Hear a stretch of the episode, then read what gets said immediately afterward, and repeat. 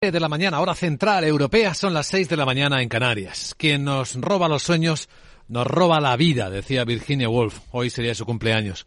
Buenos días. Aquí comienza Capital, la bolsa y la vida.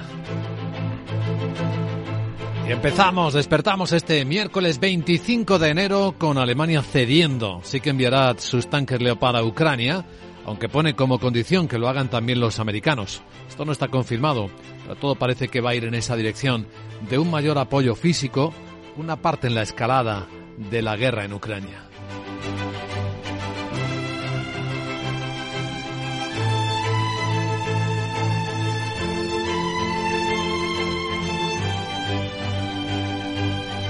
Capital, la Bolsa y la Vida, con Luis Vicente Muñoz.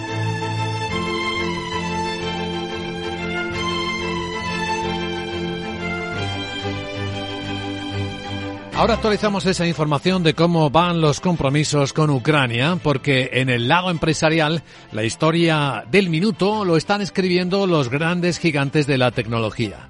Bien porque publican resultados como Microsoft que demuestran cómo efectivamente se está ralentizando su actividad, aunque le siguen viendo, yendo bien los negocios en la nube, por ejemplo, en Azure. Son resultados mejor de lo esperado y se nota en el mercado fuera de hora que está bajando solo dos décimas. Otro caso es el de Google, el gigante de los buscadores. Por fin ha visto cómo en Estados Unidos el Departamento de Justicia le acusa, tras muchos años de estar dominando el mercado de la publicidad digital, de una conducta anticompetitiva. En palabras del fiscal general de los Estados Unidos, Merrick Garland. We allege that Google has used anti-competitive Acusamos a Google, dice, de emplear una conducta anticompetitiva excluyente y legal para eliminar o disminuir severamente cualquier amenaza a su dominio sobre las tecnologías de publicidad digital. Bueno, tampoco es que esté teniendo mucho impacto en la cotización de Google en el mercado fuera de hora, un 2% de caída. No sería, no es tan dramático lo que el mercado lee de un proceso que llega después de, como dice Garland, ¿cuántos años de investigación y prácticas? Dice que durante 15 años Google ha seguido un curso de conducta anticompetitiva que le ha permitido detener el auge de las tecnologías rivales, manipular la mecánica de las subastas para aislarse de la competencia y obligar a los anunciantes y editores a utilizar sus herramientas.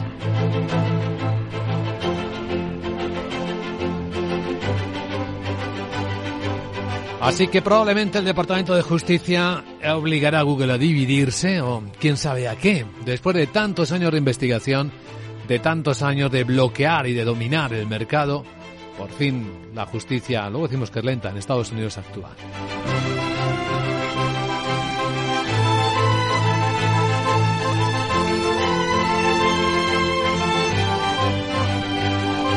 En clave empresarial hay más protagonistas. En Capital Asia enseguida veremos cómo el fondo activista Elliott Management también está interesado por los negocios de baterías japoneses, más allá de las entradas que ha hecho en los últimos días en gigantes tecnológicos como Salesforce, animando mucho el mercado.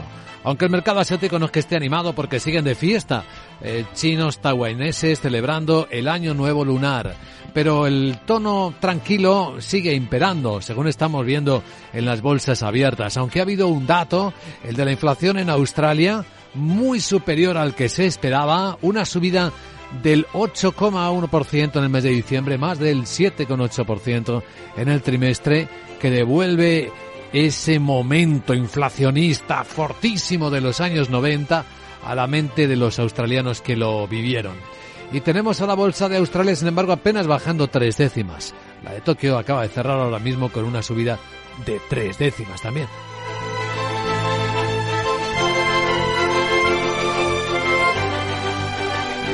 De la economía de España, hoy ya se materializan paros, huelgas inspectores de trabajo y seguridad social, letrados de los tribunales de justicia.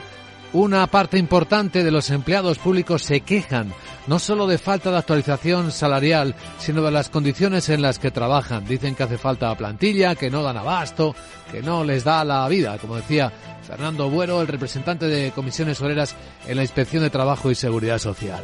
La señora ministra echa entre comillas la culpa a su declaración en Hacienda, Hacienda no quiere saber nada y lo pactado se cumple.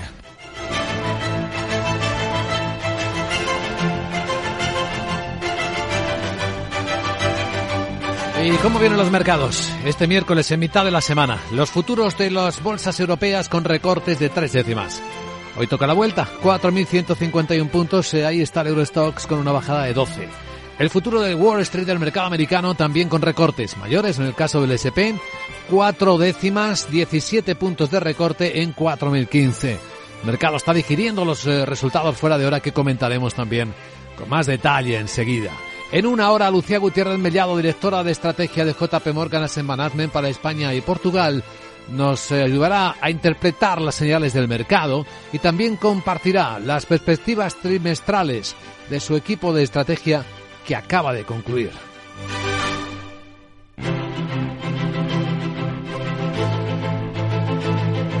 En las escenas vemos cómo, por cierto, está rebotando con fuerza el dólar australiano con este pico de inflación que augura o anuncia nuevas subidas fuertes de tipos de interés en este continente.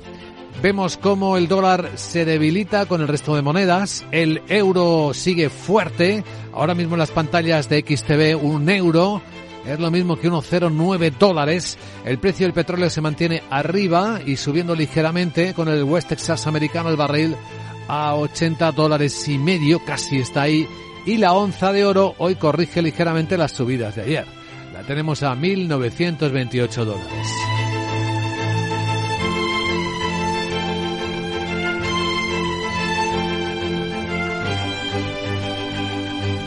Los informes de mercado de los analistas, lo iremos comentando, hablan cada vez más y con más eh, profundidad de lo que puede suponer la reapertura económica de China y avisa Bank of America de un elemento que traerá consigo.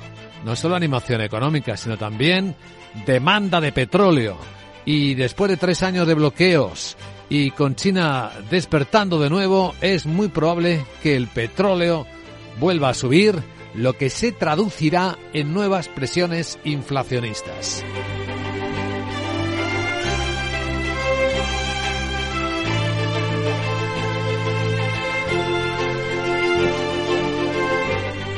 Bueno, hoy hablaremos también en clave de defensa, porque hoy no solo la historia de los tanques que está pidiendo Ucrania, sino también en España están pasando cosas en clave de defensa. España, por cierto, participa también en esa coalición internacional que sigue enviando tanques eh, a Ucrania. A hecho se ha referido, por cierto, el presidente del gobierno, Pedro Sánchez. Nosotros siempre hemos defendido que tenemos que ir de la mano todos los eh, países en esta cuestión. Vamos a ver exactamente en qué se sustancia esta decisión, pero en todo caso, señorías, eh, en fin, yo le digo, he tenido ocasión de hablar con el presidente Zelensky y el presidente Zelensky reconoce el esfuerzo que está haciendo el gobierno de España y el ejército a la hora de suministrar equipamiento, munición. Todo esto tiene también una lectura económica e industrial de la industria de la defensa de España. De hecho, esta misma mañana TEDAE, que agrupa la industria, va a presentar una estrategia en la que también apuesta por el hidrógeno verde como energía que dé fuel, que que atienda a esta industria. Va a estar con nosotros, por cierto, hoy en la gran tertulia de la economía, Rafael Moreno, coordinador de comunicación de defensa de TEDAE y DIRCOM también de Santa Bárbara Sistemas, nos contará de primera mano esta historia. Estará acompañado en la gran tertulia hoy con Manuel Moreu, expresidente del Instituto de la Ingeniería de España, y con el profesor de Economía Financiera Miguel Córdoba, quienes nos ayudarán a dar contexto a las noticias que despiertan la economía y que a esta hora de la mañana presentamos en Capital Radio con Miguel San Martín. Y esto es lo que tenemos. Alemania cede finalmente la presión de los aliados, autoriza el envío de tanques Leopard 2 a Ucrania y va a permitir hacerlo también a terceros países. Sería al menos una compañía del modelo Leopard 2 a 6, unos 14 vehículos, según ha informado el, seminar, el semanario Der Spiegel y el canal de televisión NTV. Esta mañana está prevista una comparecencia del canciller en el Bundestag en la que puede confirmar este envío, decisión que llega horas después de que Polonia anunciara que su gobierno ya había presentado una solicitud a Alemania para el envío de sus Leopard a Ucrania. Esta noche el presidente del país, Volodymyr Zelensky, insiste en que le hacen falta muchos más tanques para vencer a Rusia. Hacemos todo lo necesario cada día para llenar el déficit de tanques y doy las gracias a todos los que nos están apoyando en esto. Pero las discusiones deben concluir con decisiones. Decisiones sobre el fortalecimiento real de nuestra defensa contra los terroristas. Los aliados tienen el número necesario de tanques. Cuando se toman las decisiones de peso necesarias, estaremos encantados de darle las gracias por cada decisión de peso. Precisamente en esa decisión de Alemania ha pesado que Estados Unidos abre también a la entrega de tanques Abrams se me une, aunque tampoco Washington ha confirmado nada. Mientras tanto, la guerra ha cumplido 11 meses con Kiev a la espera de una inminente ofensiva rusa. Y se atasca eh, la llegada a la OTAN de Suecia y Finlandia, particularmente de Suecia, porque Finlandia puede ir por su propio lado después de que Turquía haya aplazado el encuentro trilateral que estaba previsto aprobar definitivamente el ingreso de estos dos países en la OTAN. Y no ha fijado una nueva fecha para la reunión. La petición de aplazar el encuentro es una reacción a la quema de un ejemplar del Corán por parte de un ultraderechista danés ante la embajada turca en Estocolmo. El portavoz del Departamento de Estado de Estados Unidos, Ned Price, confía en que ambos países puedan pronto formar parte de la OTAN y condena esa acción. Uh, Los individuos que están tomando parte en estas actividades pueden en algunos casos no querer ver a Suecia unirse a la OTAN, pueden querer perturbar la alianza transatlántica. El hecho es que hay individuos que se están aprovechando de los principios democráticos sólidos establecidos profundamente arraigados que Suecia aprecia. Tanto esta acción como las manifestaciones de grupos pro-kurdos en la capital sueca que llegaron a colgar de los pies un muñeco que representaba al presidente turco, a Erdogan, han disparado la tensión entre Estocolmo y Ankara.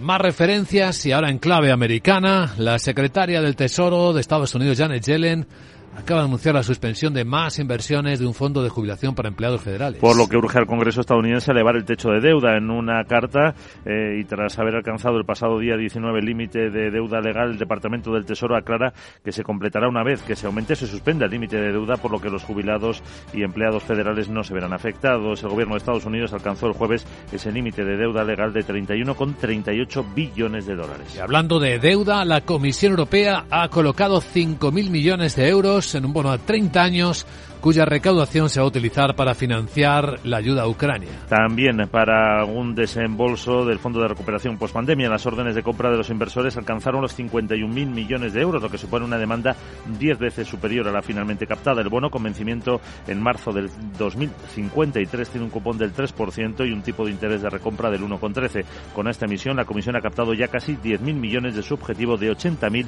para solo el primer semestre de este año. Y esto de interés para la banca europea la Comisión de Asuntos Económicos del Europarlamento acaba de cerrar el acuerdo sobre las nuevas normas de capital. Que prevé limitar el uso de modelos internos para calcular el riesgo de sus carteras, que tienden a subestimar las necesidades de reservas, pero suaviza el aumento de requisitos de capital para los bancos. La modificación de la directiva busca aplicar en la Unión las normas bancarias aprobadas a nivel internacional por el Comité de Basilea III.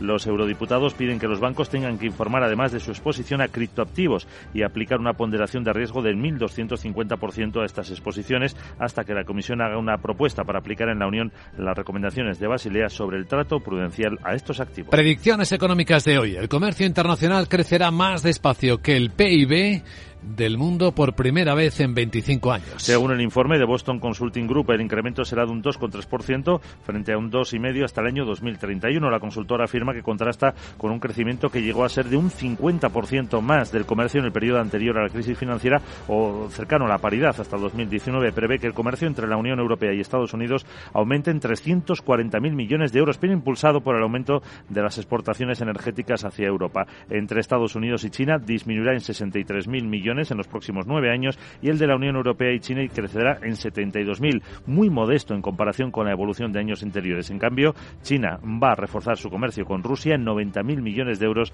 tras el acercamiento por la guerra. Otro día de huelgas en Europa. En Italia el gobierno no ha logrado evitar el paro de los eh, empresarios de gasolineras que critican las medidas ante el encarecimiento de los carburantes y por lo que consideran una campaña de difamación en su contra. Tras una reunión con el ministro de Empresa han mantenido los paros. Los sindicatos también apoyan la huelga. Los propietarios se oponen a las críticas de especulación y también a la obligación a mostrar junto al cartel de los precios otro con la cuantía de la media nacional. Bueno, en España ya hemos citado las eh, huelgas que están comenzando, que se siguen hoy, letrados de justicia, también inspectores de trabajo de Hacienda, Muchos están negociando en distintos ámbitos actualizaciones salariales. Hoy las cajas de ahorros y los bancos van a negociar con los sindicatos la posible subida de sueldos, la compensación de la inflación y la pérdida de poder adquisitivo de un sector que agrupa a cerca de 55.000 empleados. Telefónica, y esto es llamativo, ha anunciado, confirmado que va a aplicar este año una subida del 7,8% a unos 13.000 trabajadores en España a partir del mes que viene. Y tendrá efecto retroactivo a 1 de enero para garantizar, dice, su poder adquisitivo. Se ha fijado en un 6,3%, la revisión que se aplicará desde el 1 de enero del 22 a todos los empleados de Telefónica España, a los que se suma un 1,5% de la masa salarial pactada para 2023. Todavía trabajan para el incremento a los eh, trabajadores, a las personas que están fuera de convenio. Y Orange, el segundo operador en el país tras Telefónica, aplicará una subida mínima del 6% a los empleados que cobren menos de 40.000 euros brutos y del 2% al resto de la plantilla. Entre tanto, el presidente del gobierno, Pedro Sánchez, defiende las medidas económicas que ha adoptado y prevé que España, el último país sin hacerlo, recuperará pronto de la Unión Europea los niveles de PIB previos a la pandemia. Ha sido en su comparecencia petición propia en la que ha exhibido el éxito de sus medidas energéticas propuestas en la Unión, mientras sus socios le han exigido más y, sobre todo, cumplir con sus compromisos de legislatura, como la nueva ley de vivienda o la derogación de la ley Mordaza. Sánchez ha destacado la diferencia de sus políticas frente a las tomadas en la crisis financiera y ha calificado de normales las críticas a los nuevos impuestos. Algunas resistencias, en todo caso, señorías, pues es lógico eran previsibles, por ejemplo, pues de las grandes corporaciones energéticas, cuando dijimos que la guerra de Ucrania pues no podía ser una coartada para los beneficios extraordinarios de sectores que se han beneficiado precisamente de esta crisis. En toda crisis siempre hay sectores que se benefician del sufrimiento de la mayoría. Resistencias lógicas, decía, porque al fin y al cabo estamos hablando de su cuenta de resultados. El jefe del Ejecutivo se ha mostrado muy crítico también con las entidades bancarias a quien ha vuelto a reclamar un mayor esfuerzo. Ha recordado que durante su reciente participación en el foro de Davos le preguntaron por las recetas del éxito económico español. Y aquí vienen los datos. Quien sí que se está beneficiando del exceso de recaudación es el Estado por impuesto de matriculación de vehículos. El ah. crecimiento ha subido un 39% el año pasado. Y eso que pagaron el impuesto, 26.000 coches menos. Ha aumentado el número de los de mayor valor y que pagan más, además de aplicarse por el año completo la nueva normativa de emisiones. Según la agencia tributaria, en 2022 se recaudó por este impuesto 650 millones de euros. Y eso que el año pasado estuvieron exentos de pagarlo el 43% de los vehículos matriculados frente al 61 de 2021. Agenda del miércoles. Buenos días, a la voz. ¿Qué nos cuentas? Muy buenos días, Luis Vicente. Duda y miércoles el dato más más relevante llegará desde Alemania donde se publica el índice IFO de confianza empresarial de enero que puede mejorar y subasta deuda a 15 y 30 años. Además el gobierno alemán anuncia sus previsiones sobre la evolución de la economía del país en 2023. Reino Unido y España publican el índice de precios industriales de diciembre. El INE ofrece la cifra de hipotecas firmadas en noviembre. En Estados Unidos se conocerá el índice del mercado hipotecario e inventarios de crudo y destilados. La ONU presenta su nuevo informe de previsiones para la economía mundial. Hoy publican resultados Tesla, Boeing e IBM, entre otros. Pues fíjate que ando un poco despista hoy porque no me encuentro. No me hallo, no me ubico, ¿Eh? no hay manera de verme. ¿Cómo? ¿Sabes dónde? ¿Dónde? Pues está claro en la lista de los Oscars de este año. Ah. Con lo bien que actúo a diario contigo no tiene explicación que no esté. Ah, en otro año será. Ahora voy a ver si me voy a las nubes que como has dicho a Microsoft le va fenomenal por allí. ¿Me explicas cómo se sube? Mm. Jeje. Chao. Eh, chao. Eh, bueno, contaremos algo de Microsoft también enseguida en las historias que hoy despiertan la economía en Capital, la Bolsa y la vida.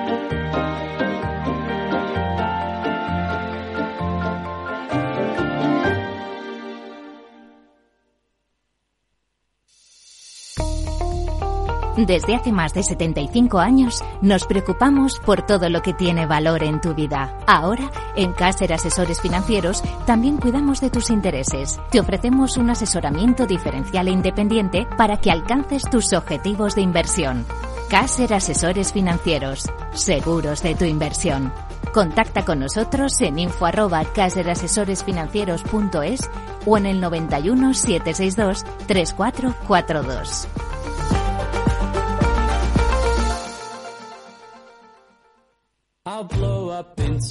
¿Hay algo mejor que encontrar lo que buscas en las rebajas del corte inglés? Sí, hacerlo con un 20% de descuento adicional en marcas de hombre como Timberland, Polanstar, Pierre Cardin, Roberto Berino o Gap. Del 19 de enero al 1 de febrero, segundas rebajas en el corte inglés. En tienda web y app. Tienes claro lo que quieres. En Cuchabank te lo ponemos fácil. Hipotecas Cuchabank, donde terminan las comparaciones. Más info en cuchabank.es. Capital, la Bolsa y la Vida, con Luis Vicente Muñoz.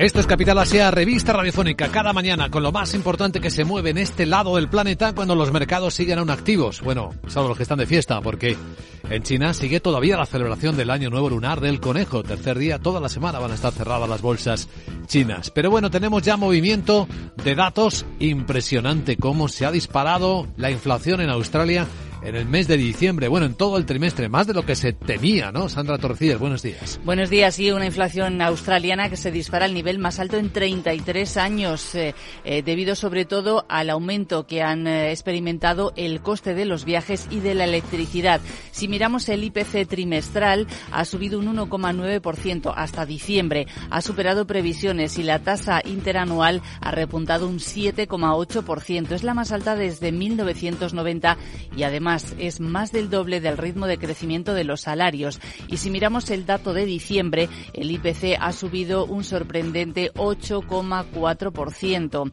Las subidas de precios fueron generalizadas, la subyacente también avanzó más de lo esperado, el ritmo anual 6,9% y la presión de los costes se ha sentido sobre todo en el sector servicios, que ha registrado la mayor subida anual desde el año 2008. Los viajes de vacaciones, las comidas fuera de casa y la comida para llevar han sido las que más han subido. Los viajes en concreto un 13% hacia arriba. Con todos estos datos, los analistas lo que creen es que el Banco Central Australiano, que parece que ya quería frenar las subidas de tipos, pues no lo va a hacer y probablemente en el mes de febrero volverá a subirlos y de nuevo en el mes de marzo. Subiendo el dólar australiano, uno de los principales impactos se ve aquí en la moneda australiana, no en la bolsa, que baja tres décimas apenas, ahí no se está notando nada.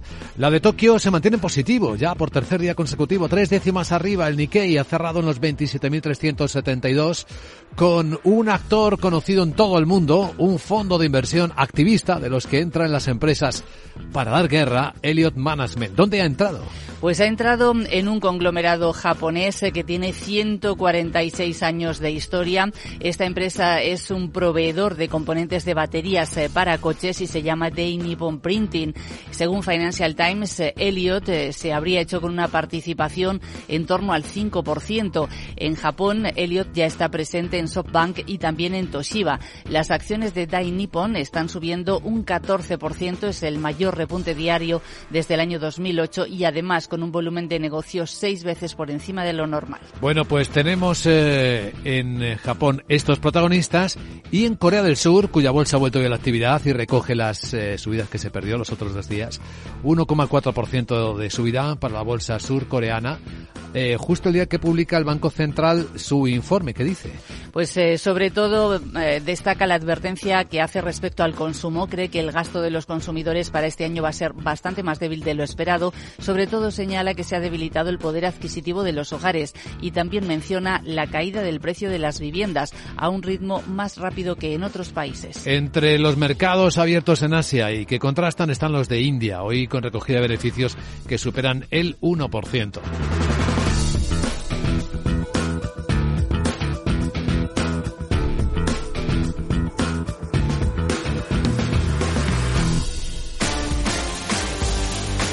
Bueno, la gran historia de las últimas horas es que por fin, tras largos años, la justicia de Estados Unidos acusa, pero muy seriamente, a Google, al gigante de la publicidad al que lo ha venido manejándolo prácticamente todo. Laura Blanco, buenos días. Buenos días, Luis Vicente. El corazón de un gigante en riesgo. Demanda contra Google. El Departamento de Justicia de Estados Unidos, junto a ocho estados, entre los que se encuentran California y Nueva York, alegan que Google abusa de su posición de dominio en la industria de publicidad tecnológica, perjudicando a editores y anunciantes. Mary Garland es el fiscal general de Estados Unidos. We allege that Google has used anti-competitive, exclusionary Dice el fiscal que acusa a Google de emplear una conducta anticompetitiva, excluyente e ilegal para eliminar o disminuir severamente cualquier amenaza a su dominio sobre las tecnologías de publicidad digital.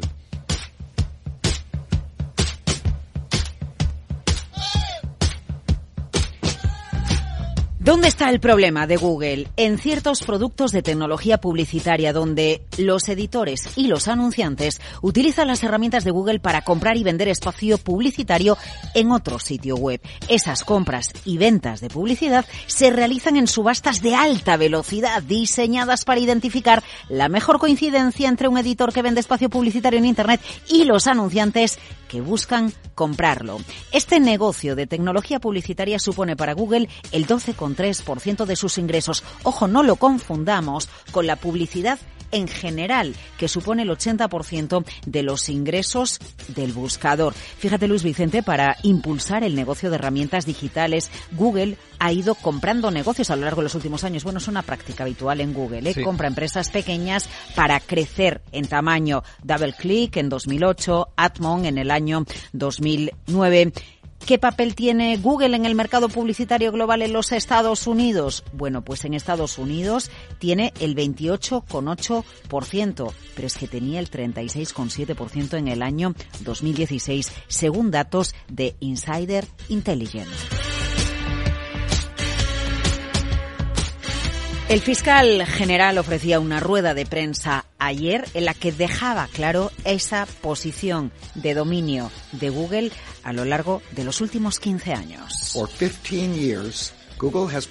Durante 15 años, decía el fiscal, Google ha seguido un curso de conducta anticompetitiva que le ha permitido detener el auge de tecnologías rivales, manipular la mecánica de las subastas para aislarse de la competencia y obligar a los anunciantes y editores a utilizar sus herramientas.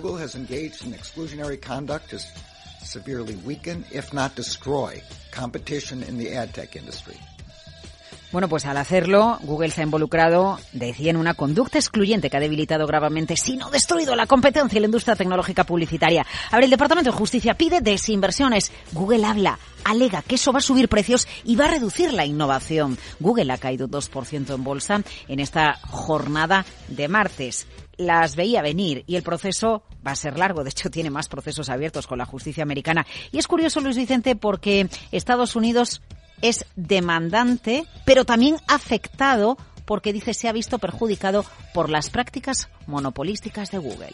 We allege that the United States, as an advertiser, has incurred damages by reason of Google's violations of the antitrust Alegamos que los Estados Unidos como anunciante ha incurrido en daños debido a las violaciones de las leyes antimonopolio por parte de Google. Además de la reparación declaratoria, nuestra demanda busca daños y perjuicios, la desinversión de ciertos productos de tecnología publicitaria de Google. También busca una medida cautelar que impida que Google continúe participando en las prácticas anticompetitivas descritas en la denuncia y cualquier otra práctica con el mismo propósito en efecto, como las prácticas de impugnación. Bueno, recordemos, el Departamento de Justicia de Estados Unidos ya abrió en 2020 contra Google una demanda centrada en la posición en los mercados, eh, posición de dominio en los mercados de búsqueda en línea, la, incluido el acuerdo para hacer que la búsqueda de Google fuese la predeterminada en el navegador Safari de Apple. Bueno, y la justicia americana con Biden contra todos los gigantes, contra Meta, contra Microsoft, por cierto, a quien no le deja que compre Activision Blizzard, investigaciones contra Apple, los gigantes, las Big Tech, en el punto de mira de la justicia, monopolio, nunca le ha gustado a ninguno de los gobiernos que han presidido la economía más importante del mundo.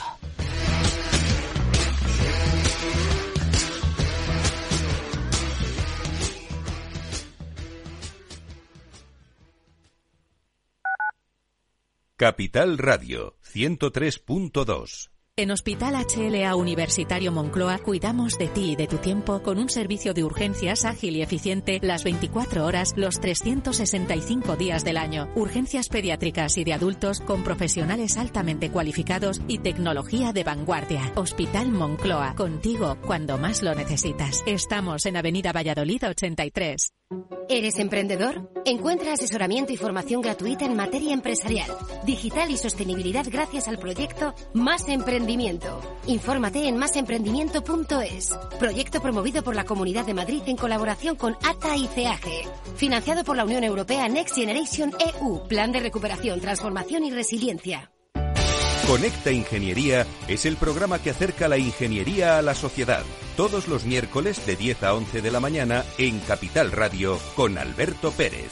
Conéctate.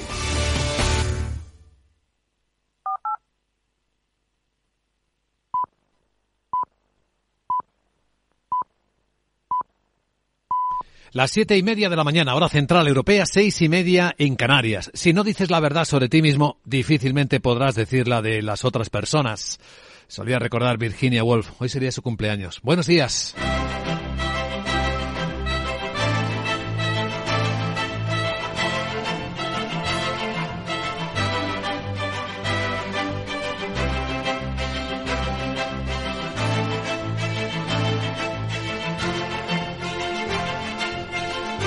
Capital, la Bolsa y la Vida, con Luis Vicente Muñoz.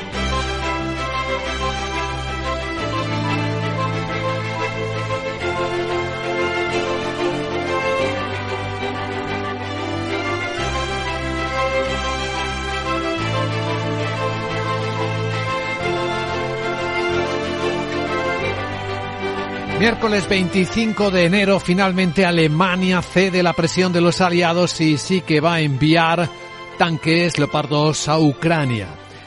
Dice que una condición es que los americanos también envíen sus Abrams, cosa no confirmada aún, pero parece que todo va a ir en esa dirección, en la que el presidente Zelensky, el presidente ucraniano, sigue insistiendo.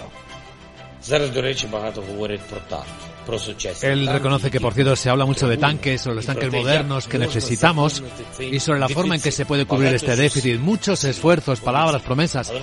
Pero es importante no perder la vista de la realidad. No se trata de 5, 10 o 15 tanques. La necesidad, recuerda Zelensky, es mayor.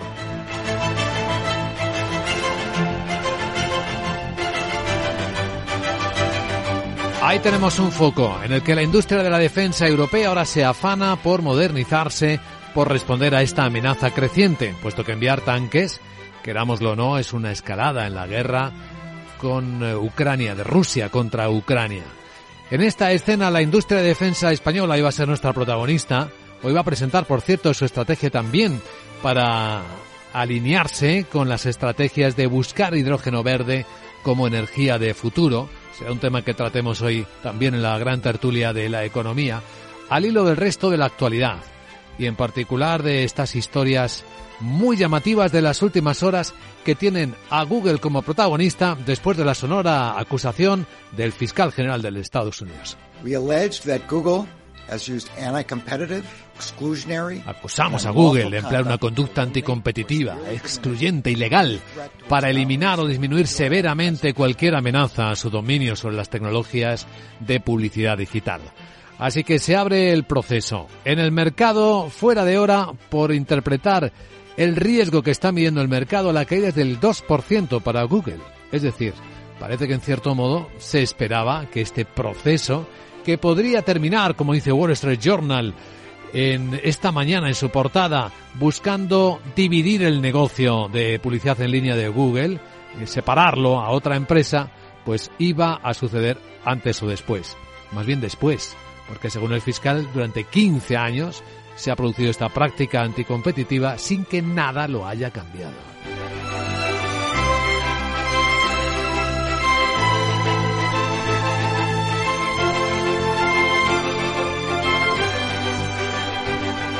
Y luego están en las historias de los últimos minutos las empresariales. Resultados publicados ya cuando Wall Street estaba cerrado muestran. Es el caso del gigante Microsoft, como efectivamente las tecnológicas afrontan un momento de evidente ralentización. Aunque sus resultados han sido mejor de lo esperados, negocios como la nube, la visión que el propio CEO de Microsoft, a quien escucharemos luego, está transmitiendo, es que se ralentiza el mercado, las empresas empiezan a ahorrar costes también en tecnología.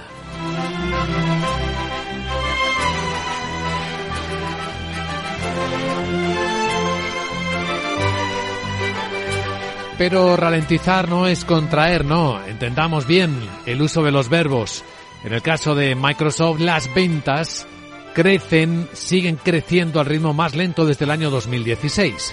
Pero esto intenta medir hasta qué punto la economía se para o no termina de pararse, o se contrae o no termina de contraerse, que es donde está puesta la mirada en los bancos centrales, mientras que los bancos centrales miran sobre todo a la inflación. Y esta noche ha habido un dato de inflación de esos tremendos. Y ha sido en Australia. En diciembre ha marcado un ritmo que no se veía desde los años 90. 8,1% en un mes, 7,8% en el trimestre, lo que da pista abierta a la Reserva Federal de Australia, el Banco de Australia, a subir los tipos de interés todavía con cierta intensidad.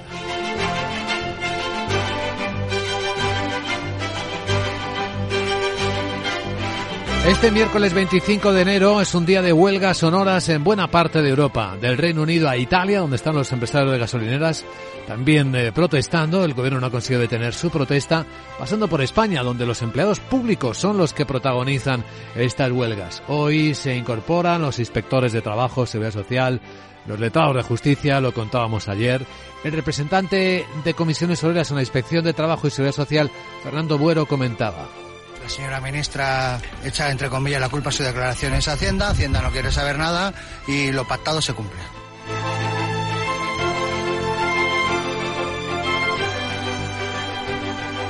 Los mercados vienen, sin embargo, sin aumento de volatilidad. Enseguida ofreceremos el informe de preapertura de las bolsas de Europa. Hoy sí que podemos apuntar que viene corrección pero suave en los primeros minutos, en torno a las dos décimas, según apunta el futuro del Eurostox. Pero es que también viene en esta dirección el futuro del mercado americano, el SP, cuatro décimas de recorte, 15 puntos de recorte para ser exactos, el SP, que aún así se conserva por encima de los 4.000 puntos, 4.018. En los mercados de divisas, el protagonista es el dólar australiano que con este repunto de inflación viene subiendo con fuerza y añadiendo un poquito de debilidad, de contraste al dólar. Y eso explica que, de nuevo, el euro en este minuto en el que hablamos esté cambiándose por 1,09 dólares. Niveles máximos de nueve meses. El petróleo viene repuntando ligeramente, la onza de oro corrigiendo ligeramente y los mercados de Asia, algunos de los que están abiertos como la bolsa de Tokio, también marcando máximos de cerca de siete meses pese a todas estas historias que estamos contando en Capital, la Bolsa y la Vida. A las 8 y 10, 7 y 10 en Canarias estará con nosotros aquí en directo en Capital Radio la directora de estrategia de JP Morgan Asset Management y Portugal, para España y Portugal, para ayudarnos a interpretar qué están viendo los mercados y también para contarnos eh, qué perspectivas trimestrales, qué estrategia de inversión plantea el equipo de JP Morgan Asset Management para el próximo trimestre, bueno, para el trimestre en el que ya estamos. Entre las historias de la mañana vamos a actualizar en dónde estamos. Alemania cede a la presión, ha autorizado ya el envío de tanques leopardos a Ucrania con algunas condiciones, va a permitir hacerlo también a terceros países que han comprado sus tanques. Efectivamente, parece que sería al menos una compañía del modelo A6, el más eh, moderno, es decir, unos 14 vehículos, según apunta el semanario del Spiegel. Esta mañana está prevista una comparecencia del canciller en el Bundestag en la que puede ya confirmar este envío. Decisión que llega horas después de que Polonia anunciara que su gobierno había presentado una solicitud formal a Alemania para enviar sus propios eh, Leopard a Ucrania y esta noche el presidente de aquel país país, Volodymyr Zelensky, insiste en que le hacen falta muchos más para vencer a Rusia. Hacemos, dice Zelensky, todo lo necesario cada día para llenar este déficit de tanques y doy las gracias a todos los que nos apoyan en esto. Pero las discusiones deben concluir en decisiones. Decisiones sobre el fortalecimiento real de nuestras defensas contra los terroristas. Los aliados tienen el número necesario de tanques. Cuando se toman las decisiones de peso necesarias, estaremos encantados de darle las gracias por cada decisión de peso en la apertura de Alemania ha pensado que Estados Unidos se abra también a la entrega de tanques Abrams M1, aunque tampoco Washington ha confirmado nada. Mientras tanto, la guerra ya ha cumplido 11 meses con Kiev a la espera de una inminente ofensiva rusa. Y problemas para la, la ampliación de la OTAN, para el ascenso de Suecia y de Finlandia. Bueno, hasta el punto que Finlandia parece que puede intentar ascender sola después de que Turquía haya aplazado el encuentro trilateral que iba a mantener con estos dos países, Suecia y Finlandia, para aprobar definitivamente su ingreso. Y no ha fijado además una nueva fecha. La petición de aplazar el encuentro es una reacción a la quema de un ejemplar del Corán por parte de un eh, ultraderechista danés ante la embajada turca en Estocolmo. El portavoz del Departamento de Estado de Estados Unidos, Ned Price, confía en que ambos países puedan formar pronto parte de la OTAN y condena esta acción. Individuos que están tomando parte en estas actividades pueden en algunos casos no querer ver a Suecia unirse a la OTAN, pueden querer perturbar la alianza transatlántica. El hecho es que hay individuos que se están aprovechando de los principios democráticos sólidos, establecidos y profundamente arraigados que Suecia aprecia. Tanto esta acción como las manifestaciones de grupos pro-kurdos en la capital sueca que llegaron a colgar de los pies un muñeco que representaba al presidente turco han disparado la tensión entre Estocolmo y Ankara. Mientras tanto, la Comisión Europea ha colocado ya 5.000 millones de euros más en bonos a 30 años, cuya recaudación se va a utilizar, entre otras cosas, para financiar ayuda a Ucrania. Efectivamente, también habrá algún desembolso de ese para llenar el fondo de recuperación post-pandemia. Las órdenes de compra de los inversores alcanzaron los 51.000 millones de euros, lo que supone una demanda 10 veces superior a la captada. El bono con vencimiento en marzo del 53, del año 2053, tiene un cupón del 3% y un tipo de interés de recompra del 1,13. Con esta emisión, la Comisión ha captado unos 10.000 millones de su objetivo de 80.000 para el primer semestre del año. Y en clave de gestión de riesgos, esto de interés para la banca europea, la Comisión de Asuntos Económicos del Europarlamento ha cerrado ya un acuerdo sobre las nuevas normas de capital. Que prevé limitar el uso de modelos internos para calcular el riesgo de sus carteras que tienden a subestimar las necesidades de reservas, pero suaviza el aumento de requisitos de capital para los bancos. La modificación de la directiva busca aplicar en la Unión las normas bancarias aprobadas a nivel internacional por el Comité de Basilea III.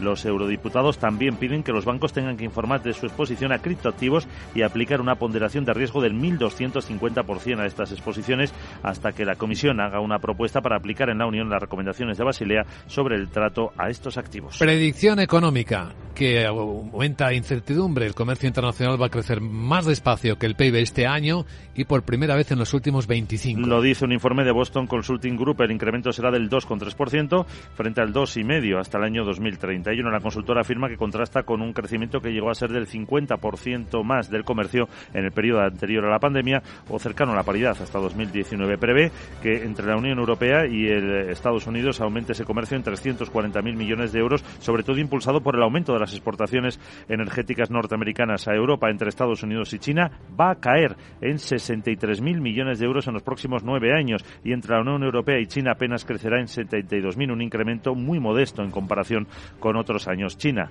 en cambio, refuerza su comercio con Rusia en 90.000 millones de euros tras el acercamiento por la guerra. En España, hoy los inspectores de trabajo y seguridad social van a la huelga después de que el gobierno se negara a negociar. Sobre todo porque el ministerio de Yolanda Díaz ha pasado al de Hacienda de María Jesús Montero la responsabilidad de cumplir el acuerdo aprobado en el verano de 2021 para corregir el deterioro de los servicios de la inspección. Los ocho sindicatos presentes en el sector secundan los paros que tendrán otra jornada de huelga el 22 de febrero. De hecho, el secretario general de UGT, Pepe Álvarez, apoya la convocatoria. Me parece que la medida de los inspectores y las inspectoras es una medida que eh, es razonable, eh, es loable y yo agradezco que no solo sea una reivindicación de las organizaciones sindicales, en este caso de la UGT, sino que la propia inspección pida eh, medios eh, para poder hacer frente para poder hacer frente a la exigencia de cumplimiento de la normativa laboral en nuestro país. Y es que la plantilla actual es de unos 600 inspectores y señalan que es insuficiente para controlar más de un millón y medio de empresas. Hoy los sindicatos negocian con eh, el sector financiero, bancos y cajas de ahorro una posible subida de sueldos para compensar el alza de la inflación. Hay 55.000 empleados del sector. Los del sector de telecomunicaciones, si trabajan en Telefónica, verán cómo se acaba de aprobar para ellos una subida salarial del 7,8%. Son 13.000 trabajadores los que tiene Telefónica en España quieren garantizar su poder adquisitivo. Se ha fijado en un 6,3%. La revisión desde el 1 de enero del 22 a todos los empleados de Telefónica de España y un 1,5% de la masa salarial pactada para 2023. Todavía trabajan en el incremento para las personas fuera de convenio. Orange, el segundo operador, aplicará una subida mínima del 6% a los empleados que cobren menos de 40.000 euros brutos y del 2% al resto de la plantilla. Y en contraste con las acusaciones del gobierno a sectores de estar recaudando más de lo esperado por la inflación, aquí hay un dato la recaudación por el impuesto de matriculación de vehículos ha crecido un 39% el año pasado. Aunque pagaron el impuesto 26.000 coches menos, ha aumentado el número de los de mayor valor y que pagan más, además de aplicarse por el año completo la nueva normativa de emisiones. Según la agencia tributaria, en 2022 consiguieron por este impuesto 650 millones de euros. En la agenda del miércoles, hola Sara buenos días. Muy buenos días Luis Vicente.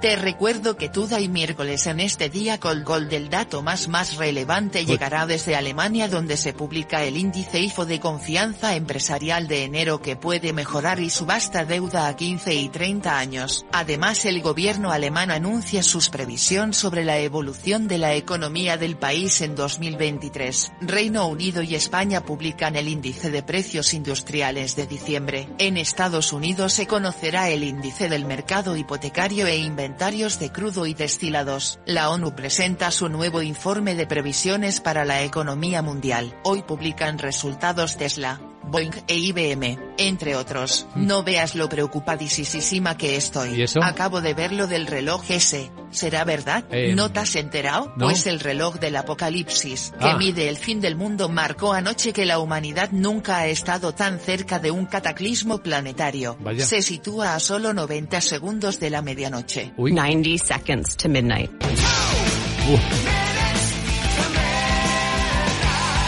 Que sepas que el boletín de los científicos atómicos describe el reloj como una metáfora de lo cerca que está la humanidad de la autoaniquilación. ¿Tenemos que preocuparnos? Em. Entonces voy a ver si me invento una empresa para sacar dinerito de esto.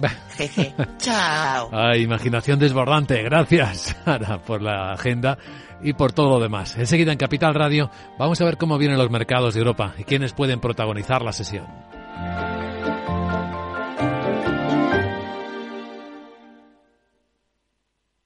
Química y con 70 doctorándote en zooarqueología. ¿Qué te queda por descubrir? Mi propia vida, seguir viviéndola. ¿Tú también quieres hacer cosas increíbles en tu jubilación? Mafre presenta el programa Tu Futuro.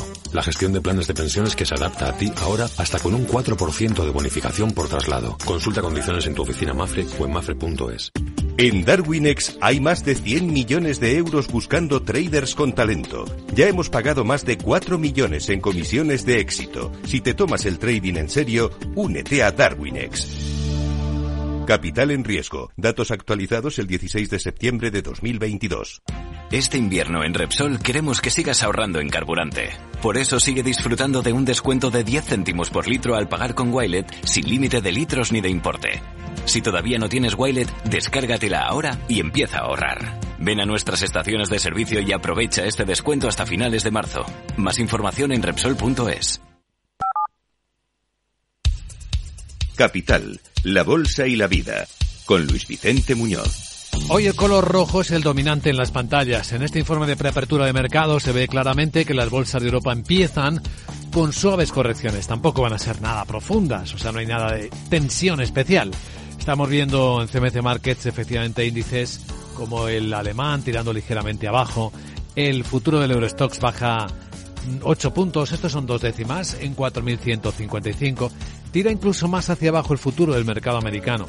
El SP tres décimas de recorte, 14 puntos, está en 4.018. Bueno, conserva los 4.000. Sandra Torrecillas, buenos días. Buenos días, y tenemos a los inversores analizando datos macroeconómicos en Europa que están saliendo globalmente mejores de lo esperado y que alivian la preocupación sobre una fuerte recesión en la zona euro, aunque todavía esperan que los tipos de interés sigan subiendo. Algo que va a suceder también en Estados Unidos la semana que viene. Desde XTB, su analista jefe Pablo Gil espera que la bolsa se vea penalizada por los movimientos que están llevando a cabo los bancos centrales. Los programas de QT retirada de liquidez, la subida de tasas de interés es retirada de liquidez, con lo cual da por hecho que están retirando liquidez. Dices, ¿crees que puede afectar a la bolsa? Evidentemente, claro que le va a afectar. Es imposible que no le afecte. Y dices, entonces, ¿por qué en este escenario crees que los demás no lo ven no lo ven mal? Digo, pues porque dan por hecho que en cuanto las cosas se pongan feas van a bajar los tipos de interés, porque nos han estado leccionando 14 años.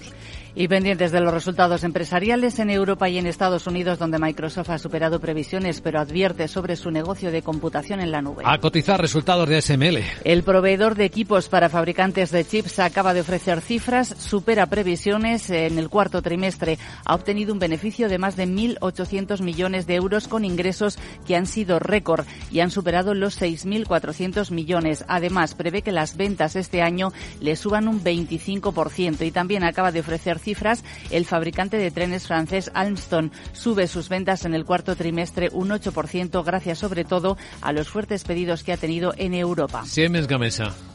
Celebra hoy Junta Extraordinaria de Accionistas en Bilbao. Va a aprobar su salida de bolsa y, por tanto, va a poner fin a su historia como cotizada. Su matriz Siemens Energy controla casi el 93% de la empresa. Además, se va a aprobar la reducción del número de miembros de su consejo desde 10 hasta solo 3 y de esta forma simplifica la estructura y también la toma de decisiones. En este momento, Fluidra, por cierto, confirma que ya controla totalmente el capital social de Kerex después de haberle adquirido el 73% hace algún unos días. ¿Qué otros protagonistas? Pues tenemos, nos vamos a fijar en Barclays eh, porque ha anunciado que tiene nuevo presidente, será John Kigman.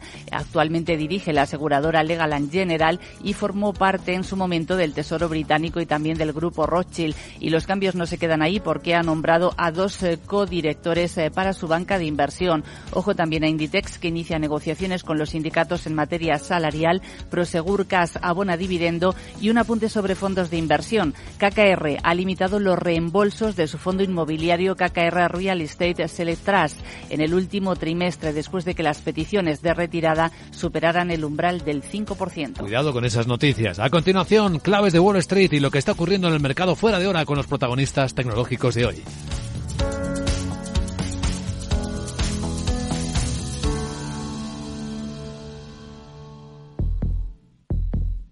Vida Riesgo. Cubierto. Es muy simple asegurarse con el Betia. Simple, claro, el Betia. Bueno, ya podemos adelantar que en el mercado fuera de hora los resultados de Microsoft eh, no están teniendo un impacto fuerte. Dos décimas, ahora los comentamos, dos décimas de caída. Y Google, después de la acusación formal del fiscal general de Estados Unidos, pues una caída del 2%. ¿Cómo quedó Wall Street, Miguel? Fue en territorio mixto, el Dow ganó un 0,31%, el S&P y el Nasdaq ligeros retrocesos, un 0,07 el S&P 500 y el Nasdaq un 0,27 tras un inicio del día algo convulso por ese fallo técnico que obligó a detener la cotización de numerosas empresas. Un error técnico, menos de 10 minutos, pero que provocó el caos 15 segundos después del toque de campana. Los sistemas de alerta se dispararon y automáticamente suspendieron la cotización de un centenar de valores eh, por la volatilidad. Estaban en McDonald's, Nike, Exxon, Visa, Mastercard, Morgan Stanley o Walmart. Luego las pérdidas se fueron limitando con el paso de las horas y fueron ligeras ganancias, como decíamos, eh, sobre todo mientras digerían esos resultados trimestrales. Fuertes caídas para 3M por el anuncio de ese descenso en las ventas y planes para despidos, avances sólidos en General Electric, Travelers o Verizon, que también publicaron cifras. Eh, lo hizo también Microsoft, que perdió un 0,22% y luego llegó a subir en el fuera de hora un 4%, aunque ahora está prácticamente plano. Eh, subidas para Travelers del 3,7%, Verizon un 2% o Caterpillar casi ese 2%, bajadas para 3M del 6%, Walgreens un 2% o MSD un 1,24. El eh, bueno a 10 años bajaba su rendimiento al 3,45%. Importante leer los resultados de Microsoft y los mensajes que lanzan y que interesan mucho a todo el sector de la tecnología. Laura Blanco, buenos días. En el último trimestre, buenos días, los ingresos de Microsoft crecen al ritmo más lento en seis años, es decir, las Big Tech patinan. Luis Vicente, el beneficio en el trimestre eh, cae un 12% y Satya Nadella, el eh, presidente ejecutivo de Microsoft, reconoce que las organizaciones están ejerciendo con cautela la gestión de sus empresas ante la incertidumbre macroeconómica. Clave para Microsoft, el negocio de la nube inteligente que incluye Azure. El negocio de la nube crece un 18%, 21.500 millones. Azure crece un 31%, ligeramente por encima de las expectativas del mercado. ¿Y qué hay de la inteligencia artificial? Con la apuesta de Microsoft por GPT, pues ha dicho Satya Nadella que la era de la inteligencia artificial está sobre nosotros y Microsoft la impulsa. 29% cayeron las acciones el año pasado. Reto de la empresa recuperar la acción y ejecutar el despido de los 10.000 trabajadores anunciados. Y ahora alguna clave asiática.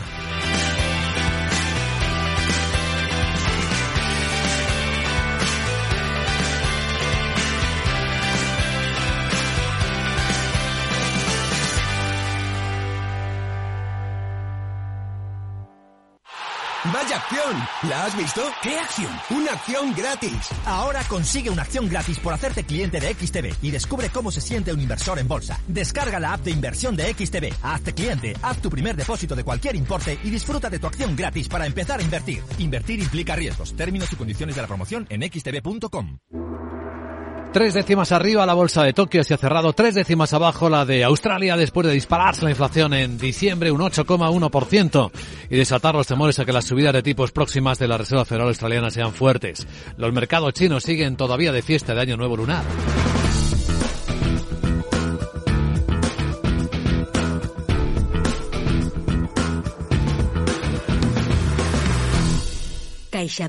Patrocina este espacio. La portada del Wall Street Journal, Google, demandada por la Fiscalía General del Departamento de Justicia de Estados Unidos, que alega que el gigante ha abusado de su poder de monopolio en la industria de la tecnología publicitaria y ha perjudicado a los editores web, anunciantes que intentan utilizar eh, productos que están obligados a utilizar productos de la compañía. También habla de este crecimiento ralentizado de las ventas de Microsoft y habla de cómo Estados Unidos está listo para proporcionar tanques Abrams a Ucrania. El anuncio de entrega de tanques podría llegar esta misma semana, según funcionarios estadounidenses, como parte de un entendimiento con Alemania, en el que Berlín aceptaría enviar sus propios tanques Leopard 2. Cuenta que Walmart aumentará los salarios de los trabajadores por hora en Estados Unidos de 12 a 14 dólares por hora. Financial Times dice en portada que Murdoch descarta la fusión de Fox y de News Corporation después del rechazo de los inversores. El diario británico cuenta cómo se han encontrado más documentos clasificados en la residencia privada de Mike Pence, el ex vicepresidente de Estados Unidos. Y de los resultados de Microsoft en su primer análisis dice que es una perspectiva pesimista después de que señalara una demanda en la nube más suave. En los diarios eh, económicos de España que se destaca, Guillermo Luna, buenos días. Muy buenos días. En cinco días leemos que Rivera resuelve in extremis los permisos para las renovables. El 80% de las iniciativas revisadas por transición reciben la autorización. Por comunidades, Valencia, Galicia y Cataluña son las que incumplen los plazos. Además, los depósitos de la zona euro rentan un 70% más de media que en España y también destaca el expediente Cernes. En capitalización de, en el mes de enero sube en 4.000 millones más, mientras se mantiene el silencio sobre una posible OPA. Y el dueño de Mercadona, Reuters, replica a Belarra y Sánchez recuerda los sueldos millonarios de los banqueros. Reuters replica por su parte que los empresarios somos los que creamos riqueza, mientras que Hacienda destina 70 millones a un edificio que acoja su centro de datos. En el economista.es, el gobierno acelera y salvará 15.000 millones en renovables. Transición Ecológica ha tramitado permisos para 14.800 megavatios en los próximos cuatro meses. Por su parte, Santander elevará al 50% el beneficio destinado a dividendo para acercarse al del BBVA. La retribución entre ambos alcanza una brecha histórica, desde 2015 al duplicarse un 3,7% para Santander frente al 7,4% que recoge BBVA. Por su parte, también destaca el economista que cada día 14.000 fijos discontinuos dejan de trabajar sin pasar al paro. Seguridad Social revela la alta volatilidad que sufren estos contratos. El gasto en pensiones sube un 10,8% tras actualizarlas con el IPC. La nómina mensual llega a los 12.000 millones de euros. Globo recibe 205 millones de euros en multas, un tercio de lo que suponen sus ingresos. Empleos sin permiso de trabajo hasta 813 extranjeros. La banca, por su parte, buscará anular el impuesto o bajar la base imponible y la Fundación Unicaja cesará a Medel de sus dos últimos cargos. Lo revelará en la Fundación Ronda y en la de la Fundación Unicaja. Finalmente, en expansión, el gigante chino de Duty Free irrumpe en el contrato de AENA y Juan Reutz hay una entrevista en expansión que dice que los empresarios son los que crean riqueza y finalmente el precio del alquiler sube más del 12% en las dos principales ciudades españolas, es decir, en Madrid y Barcelona, mientras que Telefónica subirá un 7,8% los salarios de sus empleados en España en este 2023. Y hablando de subidas, cuenta el confidencial que el precio de los alimentos está subiendo más en el campo que en el supermercado y que España sufre un déficit comercial récord de hierro y acero tras hundirse la metalurgia. Por cierto, otro apunte llamativo de los medios esta mañana cuenta el mundo que el Parlamento Europeo anula misiones a Marruecos por los sobornos, mientras el gobierno de España prepara una cumbre bilateral en Rabat.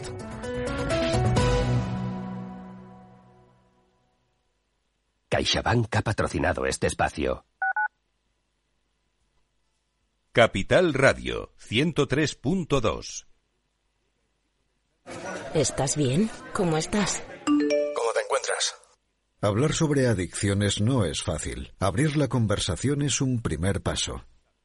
El consumo de drogas daña tu cerebro y daña a tu vida. Podemos ayudarte. Visita madridpiensaenti.es. Ayuntamiento de Madrid.